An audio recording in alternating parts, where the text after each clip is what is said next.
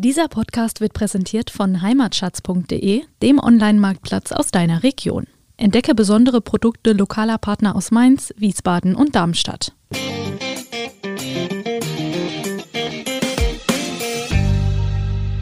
Das Wort Cuvée Mhm. stammt, und jetzt welch Wunder, aus dem Französischen. Wer hätte das gedacht? Ja. Also Cuvée bedeutete ursprünglich die Kufe voll. Ja, das habe ich auch manchmal. Wo, ja, Äh, dann ist er immer ganz schrecklich, aber das müssen wir jetzt nicht hier ausführen. Wer hat das nicht schon erlebt? Freunde haben sich überraschend angesagt. Bisschen was zusammen kochen, einen netten Abend machen. Schön, aber wo kriege ich jetzt auf die Schnelle den richtigen Wein dazu her? Und welcher soll es eigentlich sein? Weiß oder doch besser rot? Was kostet ein guter Wein? Und woran erkenne ich ihn? Fragen über Fragen. Wir erklären unter anderem, staubt trockener Wein? Warum riecht Wein nach Litchi? Und was haben Pferdeschweiß und Geranien um Himmels Willen mit Wein zu tun? Antworten gibt's von Wein mal eins, dem VRM-Podcast zum Thema. Jede Woche eine neue Folge für Weineinsteiger und alle, die schon immer etwas mehr über Wein, Genuss und allem, was sonst noch so dazugehört, wissen wollten. Am Mikrofon sind René Hart und Tom Elke. So, hier ist wieder der René Hart und der Tom Elke, VRM Podcast Wein mal eins. Es ist unfassbar schon die dritte Folge der zweiten Staffel. Cool. Äh, Und nach dem Holz in der letzten Folge geht's jetzt weiter mit Cuvée, Assemblage, Mariage. Verschnitte sind trendy. René, um das gleich mal von Anfang an auszuräumen, Cuvées, sprich Verschnitte, haben nichts mit Panscherei zu tun. Nein, gar nicht. Ja. Also im Gegenteil, viele der großen Weine und Champagner der Welt sind Verschnitte aus verschiedenen Rebsorten, aber auch Verschnitte aus Regionen oder Jahrgängen gibt es. Es gibt, also während unsere französischen und italienischen Nachbarn da schon sehr lange munter verschneiden und auf dem Gebiet unterwegs sind, kommen Rebsorten Cuvées hierzulande immer mehr in Mode. Ja, das stimmt. Das äh, verwundert auch nicht, denn das Ziel jeder Kreation aus verschiedenen Weinen ist es ja, dass das Endprodukt äh, besser ist als die Einzelteile. Äh, Gerade junge, gut ausgebildete und qualitätsorientierte Winzer beschäftigen sich gerne und immer öfter mit dem Thema. Und der Weintrinker gutiert die neuen Geschmackserlebnisse, die ihm sein Winzer mit einer Cuvée beschert. Gang und Gäbe sind schon lange auch hierzulande Verschnitte aus verschiedenen Chargen bzw. Partien des gleichen Weins. Beispiel Chargen, die im neuen Barrik liegen, mit solchen in Zweit- und Drittbelegung. Das hat man ja in der zweiten Folge ausführlich erläutert, warum das so ist. Einfach weil es äh, macht die Weine harmonisch herunter und man komponiert dann eben was. Und das, das Ergebnis ist eben, wie du schon gesagt hast, besser als Das Einzelteil. Also Einzelteil. So, und wie du schon gesagt hast, macht es weicher und harmonischer. Du kriegst halt ein optimiertes Produkt. Das ist richtig. Grundsätzlich muss man zu dem Thema anmerken, dass die Franzosen unter Cuvées etwas komplett anderes verstehen als wir Deutschen. Ja, das ne? stimmt. In Frankreich gilt jeder separat gefüllte Wein eines Weinguts als Cuvée. Mhm. Dabei spielt es auch keine Rolle, äh, ob das jetzt ein Verschnitt aus mehreren Sorten oder ein Wein aus einer einzelnen Lage Mhm. ist. Das Top-Premium-Produkt eines Gutes heißt in Frankreich Cuvée Prestige oder Tête de Cuvée. Beim Champagner wird der bei der ersten Pressung aus der Kelter laufende Most auch als Cuvée bezeichnet. Also die haben da Cuvées bei denen in verschiedener Weise unterwegs sein. Aber ja? äh, Tête de Cuvée kannst du noch äh, erklären. Tête. äh, Kopf, also Ja, das ist genau. im Prinzip, Der- der das ist steht das, über allem. Mhm. Steht über allem, genau. Und bei diesem ersten Most, der aus der Kelter läuft für den Champagner, der hat einfach die beste Qualität Mhm. und deshalb heißt das eben da auch Cuvée. Allerdings, und jetzt wird's äh, jetzt wird's langsam unübersichtlich bei den Franzosen, auch die verschiedenen Abfüllungen eines Champagnerhauses werden Cuvée genannt. Ja, also ich denke mir mal, bei uns ist es doch ein bisschen anders, oder? Ja, bei uns ist das ganz anders. Hier steht Cuvée grundsätzlich für Verschnitt. Mhm. Das gilt für das gemeinsame Keltern und Vergären verschiedener Sorten in einem Behälter, ebenso das Verschneiden von Weinen aus verschiedenen Rebsorten oder Lagen. Es ist auch ein Verschnitt aus verschiedenen Jahrgängen möglich. Okay. Also das Wort Cuvée Mhm. stammt, und jetzt welch Wunder, aus dem Französischen.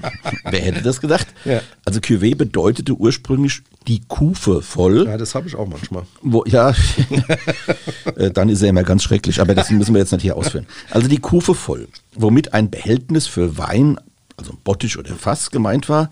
Und das Lateinische, weil da kommt ja auch dann vieles her äh, Ja. bei den romanischen Sprachen. Kupa steht für Fass oder Tonne. Ähm, Klugscheißer-Modus aus. Ja, alles gut. Die Franzosen nennen das Verschneiden, also die Zusammenstellung der Cuvée Assemblage oder auch Mariage, also Vermählung.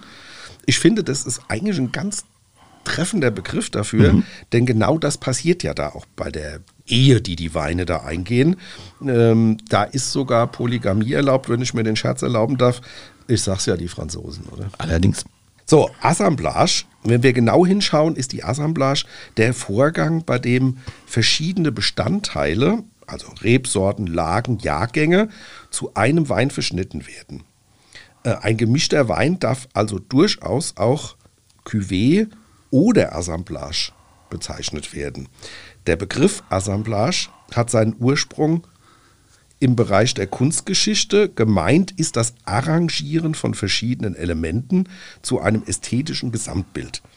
Dabei spielt das Zusammenspiel der einzelnen Fragmente eine Rolle und weniger die Bewertung der separat betrachteten Bestandteile. Mhm. Das ist ja klasse, oder? Das ist doch dann praktisch der ideale Begriff für den Weinbau. Ja, genau so ist es, ja. Absolut, so, und die Mariage habe ich jetzt nochmal auch nochmal nachrecherchiert ist grundsätzlich so entstanden, dass wir gesagt haben, das ist die Vereinigung von getrennt ausgebauten okay, Weinen. Ja, das, das ist sicherlich, äh, ja, das, das ist dann. Wobei das heute das, sicherlich das ist die Grenzen fließend. da fließend, aber genau. das ist so die ursprüngliche Bedeutung, ja. Also die Bordeaux-Weine beispielsweise sind, sind oft aus so drei bis fünf verschiedenen mhm. Rebsorten komponiert. Beim Chateauneuf du Pape sind bis zu 13 Sorten erlaubt. Mhm. Und wenn wir dann auch mal zu den Nachbarn nach Italien gehen, äh, jeder von euch, äh, liebe Hörerinnen und Hörer, hat schon mal einen Chianti getrunken. Also da bin ich mir ganz sicher. Toskana. Toskana, klar. Und das ist, also da ist immer drin Sangiovese, das ist eine rote Rebsorte. Und dann gibt es noch verschiedene andere rote Rebsorten, und aber auch den weißen Trebbiano. Mhm. Die äh, sind da also auch drin. Ja, also das Verschneiden von Wein ist äh, eine ganz spannende Sache, finde ich. Und sie vollzieht sich zunächst unter Laborbedingungen. Wie das, fragen sich jetzt viele. Na, ganz einfach, bevor die äh, fertige Cuvée in große Gebinde zusammengefügt und abgefüllt werden, werden die verschiedenen Partien nicht selten in kleinere Proben gemischt und verkostet. Da kommen wir da später, ne, weil wir da auch eine mhm. schöne Anekdote haben. Das ist mitunter doch aufwendig, weil höchst diffizil, weil es geht ja dann manchmal in Tröpfchenform sozusagen. Also ja. der Kellermeister benutzt da durchaus auch Pipetten, nur mal so, um eine Größenordnung zu nennen. Ja. Für ein Gebinde, also man rechnen, kann das natürlich dann hochrechnen für so ein Gebinde, aber wenn man das mal überlegt, oder? Ja klar, aber ich meine, dass man da keine großen Mengen nimmt, das ist eigentlich auch klar. Ja. Weil ich meine, äh, wenn, wenn jetzt was eben nicht funktioniert, und das funktioniert dann auch vieles nicht. ja. ja. Und dann habe ich am Ende vielleicht 0,2 oder 0,5 oder auch nur 0,1 Liter äh, äh, dann eben verballert, ja. Aber wenn ich dann so mal ein zwei Barriques und ein anderes Barrique und so, dann, dann, dann ist ja schon, dann bin ich ja in Größenordnung. Nee, das, also das ist im Prinzip nachvollziehbar, ja. Mhm. Also Leitsatz, du hast es im Prinzip auch schon gesagt, was im Kleinen funktioniert, lässt sich auch im Großen abbilden. Und das ist am Ende einfach pure Mathematik. Also dafür reicht das Beherrschen der Grundrechenarten und des Dreisatzes. Mhm. Ähm, schon mal wichtig. Aber zunächst, das ist, also wenn man da schon mal dabei war, das ist total spannend. Also wird intensiv verkostet, verworfen, neu gemischt, wieder verkostet, mhm. wieder verworfen. Und das dauert also wirklich eine ganze Zeit lang, bis man dann am Ende, bis der Kellermeister dann sagt, okay, und das ist es jetzt. Ja? ja. Äh, und da ist es dann auch schon so, dass dann der, die Winzerin oder der Winzer dann auch mit, mit dem Kellermeister, wenn das jetzt ein größerer Betrieb mhm. ist, wo man dann auch einen Kellermeister angestellt hat, oder aber wenn man es dann selbst macht, dann sind auch die Familienmitglieder dann auch dabei oder auch vielleicht ein befreundeter Winzer, was auch immer.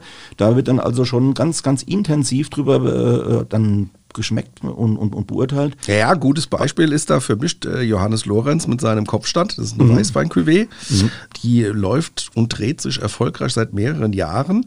Und Anekdote, äh, bei Johannes saß ich mal im Januar auf, äh, vor Jahren im Wohnzimmer, äh, stürmisches Wetter draußen und äh, wir beide haben so ein bisschen die Mischung der Rotweine festgelegt. War eine große Ehre für mich. Johannes gesagt, komm mal vorbei. Äh, manchmal, du bist ja auch ein ganz guter Sensoriker, manchmal ist, das, ist man ja so ein bisschen betriebsblind. Mhm. Ich lade dich mal ein, komm mal zu mir und dann saßen wir da unter Tisch und haben wirklich in Fiolen gemischt ja. und haben gesagt, was ist jetzt der Vorteil und und und. Und später ist mir das nochmal so ein bisschen begegnet, weil mal ein ganz toller äh, Bericht über äh, rheinhessische Winzer-Exporteure war äh, im SWR, der hieß Die Amis kommen, glaube ich. Mhm. Und da kamen im Frühjahr die Amis, äh, die Amerikaner. Die Einkäufer. Die Einkäufer zu den deutschen Exporteuren. Ja. Da gab es jemanden hier stand, der das sagen wir, alles gesammelt hat und auch verschifft hat und sowas und saßen da auch um den Tisch und haben gemeinsam probiert. Also, äh, so eine optimale Cuvée vereint alle positiven Eigenschaften der verschiedenen Partner und eliminiert oder überdeckt die Schwächen. Es geht also um Balance, um Mundgefühl, um Harmonie und das erfordert natürlich Erfahrung und Können des Ist Winzers. Oder und da kann ich jetzt auch noch eine Anekdote einstreuen. Also ich war mal unterwegs, ich sage jetzt nicht mit wem, es ist eine größere Vereinigung, die Weinwerbung für den deutschen Wein betreibt. Und, äh, Der war auf DWI Weinreise, das ist ach, ja jetzt Ich wollte es jetzt extra nicht sagen. Ja. Ja. Also egal, wir waren äh, an der Mosel unterwegs und da gibt es den steilsten Weinberg, das ist der Bremmer Kalmont. Sehr imposant. Der hat, ich glaube, so 50 Prozent Neigung mhm. oder so, ja, also unfassbar. Und wenn man da Wein lesen muss, ich glaube, da, da muss man sich anschnallen, also ich weiß es nicht. Ne? Auf jeden Fall unten gegenüber vom Bremer Kalmont ist dann so auf der anderen Seite der Mosel eine Klosterruine und da hatten wir eine Verkostung mit Weinen vom Bremer Kalmont gehabt. Das ist traumhaft da. Ja, wirklich sehr, sehr schön. Und es gibt vom Bremer Kalmont gibt es in der Regel Riesling. Das ist also, da wird Riesling in der Regel angebaut. Und es gibt auch ein bisschen Rotwein. Der damalige Ortsbürgermeister von Brem hat uns da seinen eigenen Rotwein auch nochmal probiert. Und mein Kollege Helmut Österwinter und ich, wir haben gesagt, komm, wir machen uns mal einen Spaß mit den Kollegen, weil da waren, Weinjournalisten sind ja wie alle anderen Journalisten auch, wenn da die Sensation, das was neu, das Unerhörte, da sind die immer ganz aufgeregt und nervös und dann sagt er, stell du dich mal an den Tisch. Und dann haben wir was war eine Versuchsreihe aufgebaut. Äh, also stand da zunächst mal ein Glas Rosé, ja, und äh, der Helmut Österwinter ging dann los zu den Kollegen und sagte, ihr müsst, Sensation, ihr müsst rüberkommen, das ist der erste Prosé von Bremer Kalmont. Wir sind die Ersten, die den probieren dürfen. Und ich stand also als, als Winzer sozusagen hinter dem Tisch, dann kamen die rüber und dann hat dann der Helmut gesagt, so, erzählen Sie mal, wie Sie das gemacht haben. Und dann habe ich gesagt, ja, ich habe hier ein Glas Weißwein gehabt und da war ein Glas Rotwein und die habe ich dann jeweils Hälfte zusammengekippt. Und die Kollegen waren natürlich Begeistert. Begeistert, ja. Ich, äh, also da war, äh, da war noch, äh, ihr Doofmänner war noch das, äh, war noch das Geringste, was uns an den Kopf geworfen wurde. das überlebt hast. So, machen wir einfach mal ein bisschen weiter und zwar, ähm, also ein wenig anders. Na gut, eigentlich ganz anders, muss man sagen, äh, ist das bei den in riesigen Gebinden industriell hergestellten Cuvées der großen Kellereien, vor allem in Übersee. Mhm. Ja, also die Gallos dieser Welt äh, beispielsweise, da, da geht's nicht um eine Pipette allerdings ehrlicherweise muss man sagen, ja, auch die fangen, die mischen auch im Kleinen. Ja, also die fangen jetzt an mit drei Millionen Liter oder so, ähm, egal. Und das macht ja auch Sinn, weil die wollen natürlich, dass das Produkt immer, immer gleich ist. Immer es muss immer gleich sein. Möglichst gleich. Und ja. äh, da ist aber das Sensorikino nicht so groß wie bei dem Vincent, äh, also beim Johannes Lorenz beispielsweise, ja. ja. sondern da ist es halt eben so mehr oder minder automatisiert läuft es da ab. Mhm. Ja, immer wieder in großen Gebinden, die dann auch weltweit verschifft werden. Also zur Herstellung einer Cuvée werden die verschiedenen Weine eben nach einem bestimmten Mischungsverhältnis in einem großen Tank dann zusammengeführt und da, wo das nötig ist, auch mit bestimmten Zusätzen harmonisiert. Es ist in der Übersee-Weinwelt mehr erlaubt, das hat man äh, bei der letzten mm. Folge schon mit den Holzchips und mit ja. den äh, Aromen, den künstlichen, als eben bei uns. Aber insgesamt unterm Strich ist es dann wieder alles legal. Aber die Unterschiede zu den Gutskuvées, von denen ja. wir reden, sind also absolut schmeckbar. Ja, ja, ja. aber gutes äh, Stichwort legal. Ja. Im Weinrecht gibt es äh, gar keine allgemeine Definition für Cuvée. Aber auch hier lohnt der Blick mal so aufs Detail. In Deutschland ist es zum Beispiel verboten, Tafel- und Qualitätswein zu verschneiden. Mm, auch äh, Qualitätsweine aus verschiedenen Anbaugebieten dürfen nicht zu einer Cuvée verarbeitet werden. Mhm. Dass es bei einem Wein um eine Cuvée handelt, erfährt man in der Regel auf dem Rückenetikett, mhm. muss aber auch zwingend gar nicht draufstehen. Hier gibt es eine deutsche Sonderregel, besteht eine Cuvée nur aus zwei Rebsorten, dann dürfen die auf dem Etikett genannt werden. Also vorne. Genau. Das gilt etwa für die beliebte Paarung Cabernet Sauvignon oder Merlot oder für das weiße Traumpaar Weißburg und der Chardonnay. Wir hatten aber auch dann schon schöne Sachen, Riesling, Gewürztramine. Ja. Also es gibt so Wein-Pairings. Und was wir, was die, wir noch nicht gesagt haben, ja, ja absolut. Also Weißburg und der Chardonnay geht volle. Ja. Cabernet Sauvignon Merlot auch. Also das hat, das hat man ganz mhm. häufig. Was wir aber noch nicht gesagt haben, ist, dass diese Cuvées häufig auch ganz witzige Namen haben. Also ja. da steht dann da unter Umständen gar keine äh, äh, Riesling oder was drauf, sondern, mhm. aber da kommen wir dann später. Nein, äh, alles gut. Ich, ich, wollte das jetzt, Ach so. ich, ich hätte das noch erwähnt, aber du I dann, dann, dann, dann mach Du hast es gesagt und alles ist gut. Aller gut.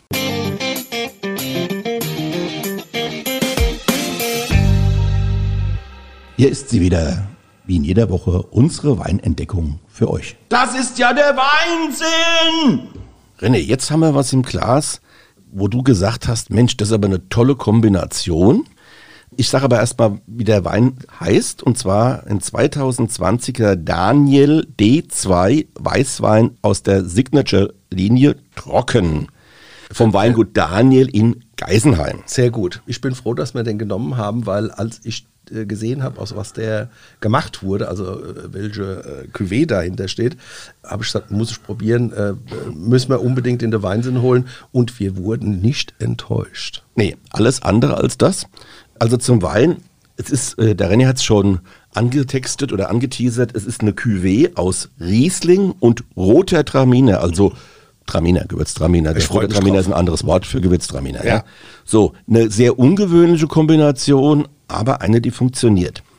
Äh, Winzer Holger Daniel aus Geisenheim sagt dazu, zu diesem Wein, der herrliche Beweis, dass 1 und 1 manchmal D2 ist. Und ich muss sagen, recht hat er. Der Riesling bringt die Trinkeleganz und eine weiche Frische in den Wein. Der rote Traminer eine Weißweinsorte mit rosafarbenen Beeren, seine intensive Aromatik nach Litschi, exotische Aromen, also ich sage jetzt mal Mango nah am Kern, ja, reifen gelben Früchten und ein Hauch von weißer Blüte mit Rosenduft. Also ja, das was, müssen wir jetzt mal testen, komm, ob, ja, ob das ja, so stimmt. Lass uns erstmal so, Anstößchen so machen und dann halten wir mal die Nase ins Glas. Die Traminernote hast du auf jeden Fall. Veilchen, Rose, ja. tropische Früchte. Mhm. Ja, schöne Mineralität auch vom Riesling. Ja, absolut. Aber auch so ein bisschen rauchig. Das bringt manchmal äh, der Gewürztraminer auch so ein bisschen mit. Ja. Äh, und Schmelz. Also, ja. äh, Schmelz hat er absolut.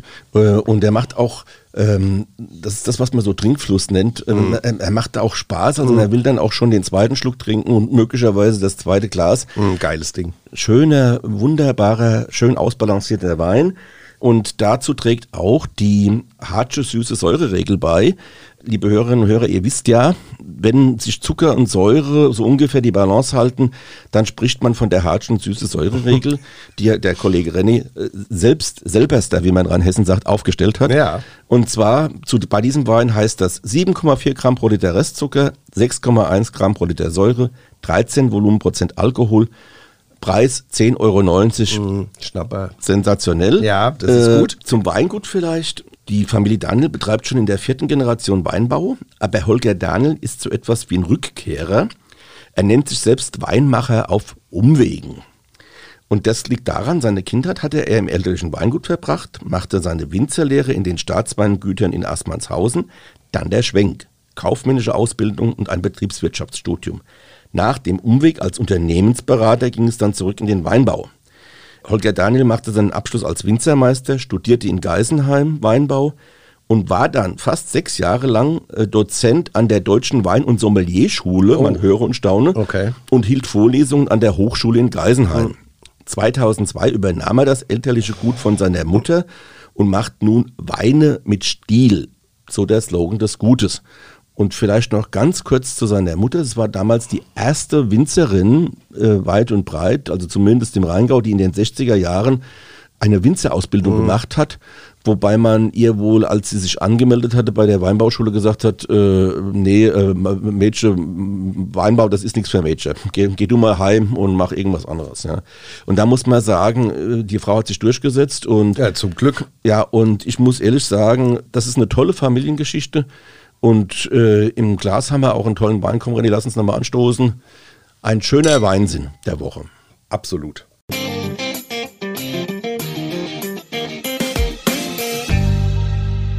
Machen wir weiter, nämlich juristische Regelungen sind egal in welchem Bereich äh, der Wirtschaft und auch des äh, Getränke- und Speisewesens äh, sind also häufig sehr, sehr Hanebüchen oder als für den Normalsterblichen. Für, mhm. den, für den Juristen ist das alles klar verständlich. Der sagt, super, ja genau so, also besser kann man das gar nicht formulieren. Aber jetzt kommt's, Achtung, mhm. juristische Regeln ich muss das als einfach bei den Cuvées, also ich habe mich da fortgeschmissen, ja.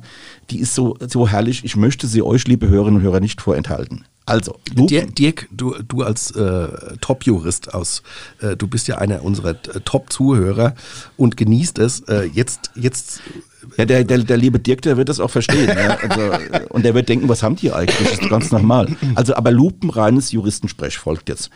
Es geht um die rechtlich erlaubte Beimischung von 15 Prozent eines anderen Weines beziehungsweise einer anderen Rebsorte, ohne dass das angegeben werden muss auf dem Etikett. Ja.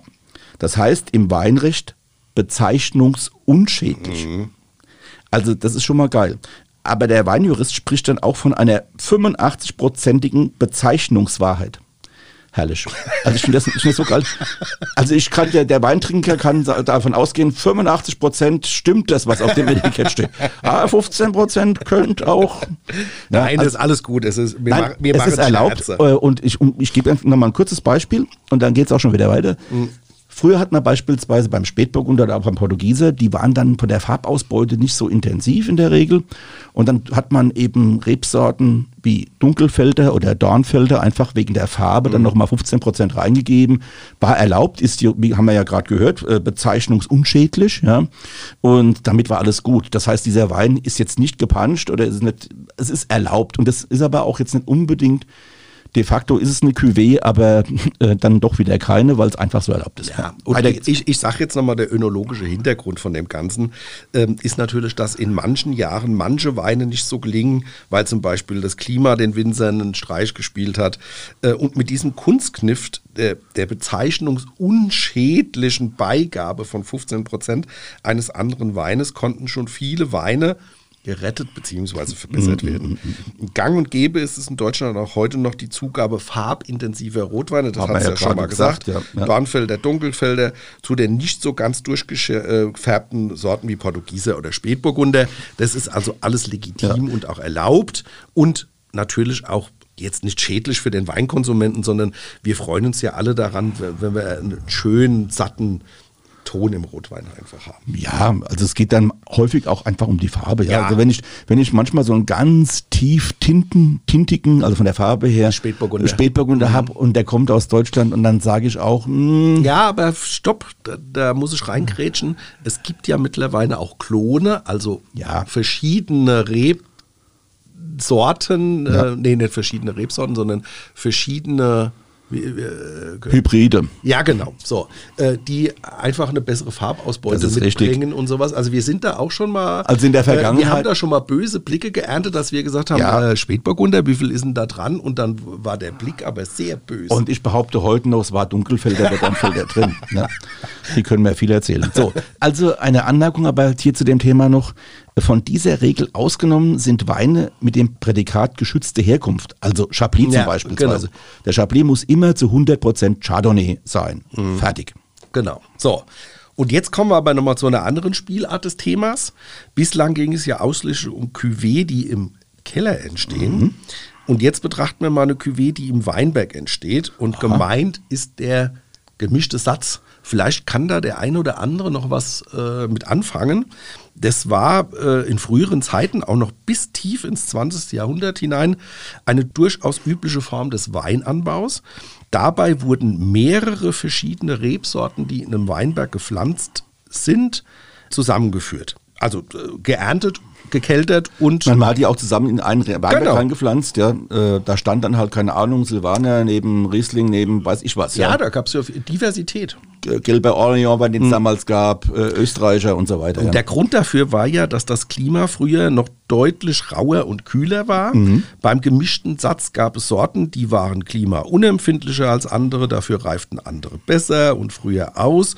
Unter dem Strich verringerte sich also das Risiko einer kompletten Missernte. Andererseits hatten die Winzer früher nicht das Wissen, dass ihre heutigen top ausgebildeten Nachfahren haben. Auch das also stimmt. wurde gepflanzt, was verfügbar war. Wurde, äh, äh, es hätte noch immer J. Jange, wie Genau so der Kölner es. sagt. Ja. Und da muss man halt auch nochmal sagen, war wirklich eine sehr gängige Geschichte und findet man heute ich habe so manchmal das Gefühl, es gibt so eine kleine Renaissance, weil es durchaus jetzt Winzer gibt, die sagen, ich habe da noch eine Reihe davon stehen und davon stehen. Also das findet, heute ist es ja eine Monokultur, dass man sagt, hier die ja. Zeile ist nur Riesling, die Zeile ist nur Dings. Aber es gibt durchaus auch wieder so kleine Ansätze mit dem gemischten jeder Winzer sucht ja immer, Winzerin, die suchen ja immer mal so eine Nische und das könnte so eine Nische sein. Ja, natürlich, sein. natürlich, also absolut. Äh, und äh, wenn wir jetzt mal, ähm, wir erinnern uns an die erste Staffel und da habe ich schon mal äh, von unserem beiden Freund ähm, Kurt Ahrens ja. erzählt und seinem Oppenheimer Weinlokal zum Fässchen. Mhm. Also, aber leider hat der Kurt Anfang des Jahres die Tür für immer zugesperrt. Schade, ja, ja aber in seinem Alter, er ist jetzt 81, äh, da darf man sich schon mal auch zur Ruhe setzen. Ja. Und ich erinnere mich aber auch gerne an die Anfangszeiten, so Ende der 80er Jahre, als das Fest hier zum ersten Mal geöffnet hat und da stand auf der Karte immer auch ein gemischter Satz. Mhm. Ja, so. Und ähm, den gab es dann, der wurde im irdenen Krug serviert, weiß ich noch. Und es war ein einfacher, aber ein wunderbarer Zechwein. Ja. Also die, vor allem, der hatte so eine würzige, kräutrige Note. Und da kamen so diese ganzen verschiedenen Rebsorten. Ich weiß nicht, was er da alles drin hat in dem Weinberg, aber ich bin mir noch super gut in Erinnerung. Und ich glaube, wenn, wenn, ich, wenn du mir diesen Wein heute nachts um drei würdest mich wecken, würdest mir den Wein hinstellen, würde ich sagen, gemischter Satz, Kurt Ahrens. ja, ja aber, aber, aber, das sind doch Weinerlebnisse, die, ja, absolut. die, die speichern sich und, auf. Und es muss, und das ist ja das Verrückte, ja, mhm. ein gemischter Satz muss nichts Schlechtes sein. Ganz im Gegenteil, umgekehrt ich muss nicht immer, also diese gemischten Sätze, das waren ja einfache Weine, die waren mhm. bestimmt nicht teuer. Ne? Nein, das sollten, äh, ja Trinkweine Aber ich sein. muss nicht immer, äh, keine Ahnung, 50, 60, 70 Euro für eine, mhm. äh, ausgeben, um eine Topflasche Wein mhm. zu haben, um ein Erlebnis zu haben. Die Topflasche Wein, die kostet so viel, ja, mhm. oder auch noch mehr. Aber ein gutes Geschmackserlebnis, Genusserlebnis habe ich auch mit so einem ganz einfachen gemischten Satz. Ja, und äh, nochmal ein Beispiel für einen gemischten Satz gerade in Württemberg äh, der beliebte Schillerwein, bei dem rote und weiße Sorten, in der Regel Riesling und Trollinger, in einem Weinberg wachsen und zusammen geerntet und gekeltert werden. Aha. Das gilt auch für den sächsischen äh, Schieler. Ja. Beide Weine haben ihren Namen von ihrer schillernden Farbe und ein äh, Pendant zu den beiden genannten Weinen ist äh, Badisch Rotgold, der aus Grauburgunder, Spätburgunder, Trauben gekeltert wird. Aha. Mhm. So, also, äh, liebe Hörerinnen und Hörer, all diese Weine sind Rotlinge. Und jetzt erkläre ich nur mal so kurz, es gibt ja so vieles, was so schillert, ja. Mhm. Und da gibt es verschiedene Begriffe. Also Rotling, das ist so ein blassroter Wein, der durch das Verschneiden von weißen und roten Trauben oder deren Maische entsteht. Ähm, das unterscheidet ihn vom Rosé, der nur aus roten Trauben gekeltert wird. Aber im Unterschied zum Weißherbst darf der Rosé aus verschiedenen roten mm. Sorten bestehen. Der Weißherbst ist somit ein sortenreiner Wein und damit hätten wir auch das geklärt. Genau, das war jetzt nochmal wichtig, dass wir da nochmal den Schwenk gekriegt haben, weil üblicherweise ist es ja bei uns so, dass wir Rosé oder Weißherbste haben. Rotling ist eher selten, wie gesagt, eher, selten. eher an der Mosel oder in Württemberg ja. und sowas. Wobei die das DLR hatte. Also Bremer Kalmund beispielsweise. Ja. ja, da schließt sich wieder der Kreis. Aber Staatsweingut Oppenheim, DLR, die hatten auch mal einen sensationellen Rotwein. Mhm, das, das mag sein. Und wie gesagt, und jetzt um das vielleicht auch noch hinterher zu schicken, aber das wisst ihr selbst alle. Wann trinke ich einen Weißherbst oder einen Rosé am liebsten? Im Sommer ja. auf der Terrasse. Und das sind meistens auch Weine, die, die eignen sich auch super gut zum Grillen. Ja. Gut. Ja, René, ja, wa warum? Achso, nee, das, das wäre ja gespoilert, wenn ich jetzt sage. Jetzt, nein, ich greife greif schon vor, wir, wir, kommen ja noch zu einer Sendung, da hätte ich jetzt fast gespoilert Eben. und gesagt, warum passen die denn so gut? Genau. Nein, das machen wir jetzt nicht. Da müsst ihr leider noch ein bisschen warten. Genau, wir sind am Ende dieser Folge äh, angelangt. Ihr habt einiges gelernt über äh, Cuvée, Assemblage, wie die entsteht, dass das Kleine ins Große äh, übergeht und so weiter und so fort. Auch was Mariage heißt. Wir waren, was ich ganz spannend fand, war diese Nummer eben mit dem Juristensprech, ja, also bezeichnungsunschädlich, merkt euch das, ja. Oder ihr könnt ja mal einen Wein auf den Tisch stellen, wenn ihr Gäste zu Hause habt. Übrigens, dieser Wein entspricht, hat eine 85-prozentige Bezeichnungswahrheit. ja, da werdet ihr mal sehen, da, da, da, da, da Augen machen. Ja. Ungläubige Gesichter. Ja. Und zum Schluss nochmal Rotling, Rosé, Weißherbst und so weiter. Ich denke, äh, ihr wisst jetzt, was eine Cuvée und was ein Verschnitt von Weinen alles bedeutet. Ja, René, wie geht's eigentlich beim nächsten Mal weiter? beim nächsten Mal geht Liebe raus, sage ich mal, weil wir haben uns mal ein Thema genommen, wo wir in den letzten Jahren ganz viele Menschen kennengelernt haben, die sich über äh, den Wein kennen und lieben gelernt haben. Also äh, den Titel, den wir gesagt haben, äh, Grenzenlos, wenn die Liebe Weinwelten zusammenführt. Da Äh, geht es um Winzer natürlich, ja, um Winzerinnen, also wir- Frauen und Männer, die zusammenkommen und beide mit Wein zu tun haben und dann eben Weinwelten zusammenwachsen. Wir machen so ein bisschen Herzblatt. Du, ich mache Reinhard Fendrich, du machst der Rudi Carell. Ja, nee, ich mache die Kandidaten und zwar alle auf einmal. So, Leute, Okay. ich hoffe, ihr hattet Spaß. Also ich habe heute wieder viel gelacht und äh, ich glaube, das Thema haben wir auch ganz gut rübergebracht. Es äh, war hoffentlich interessant für euch und wir freuen uns, wenn ihr nächste Woche wieder einschaltet. Das war die heutige Ausgabe vom Weinpodcast Wein mal eins der VAM. Jede Woche auf ein Glas Wein, spannende Themen rund um den Weingenuss und das kleine Einmaleins des Kultgetränks. Mit den beiden Gastgebern Thomas Elke, VAM-Reporter und Weinjournalist und René Hart, Weinentdecker und Veranstalter von Genussmärkten. Ihr wollt noch mehr spannende Geschichten, Reportagen und News aus eurer Region? Dann probiert doch einfach mal unser Plus-Angebot aus. Einfach reinklicken unter vam-abo.de slash podcast. Ein Angebot der VRM.